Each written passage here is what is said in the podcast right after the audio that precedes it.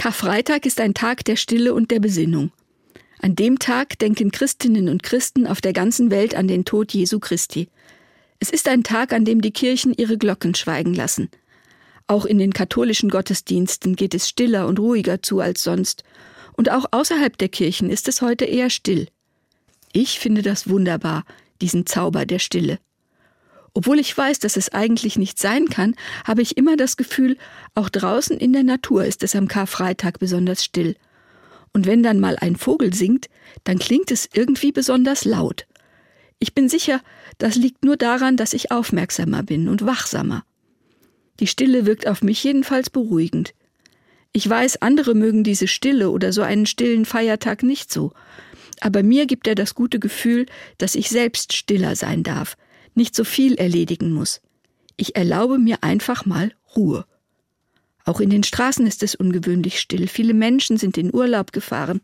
Außerdem haben die Geschäfte geschlossen, die Straßen sind leer und die Hektik des Alltags ist verschwunden.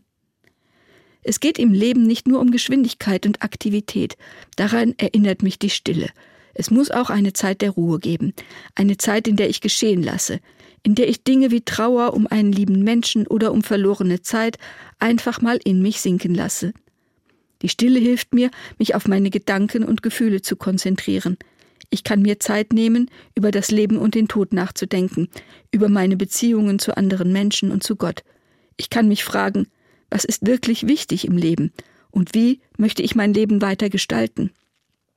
Am Karfreitag ist die Stille für mich also nicht nur ein Ausdruck der Trauer und des Mitgefühls, sondern auch ein Weg, mich auf das Wesentliche zu besinnen und mein Leben bewusster zu gestalten.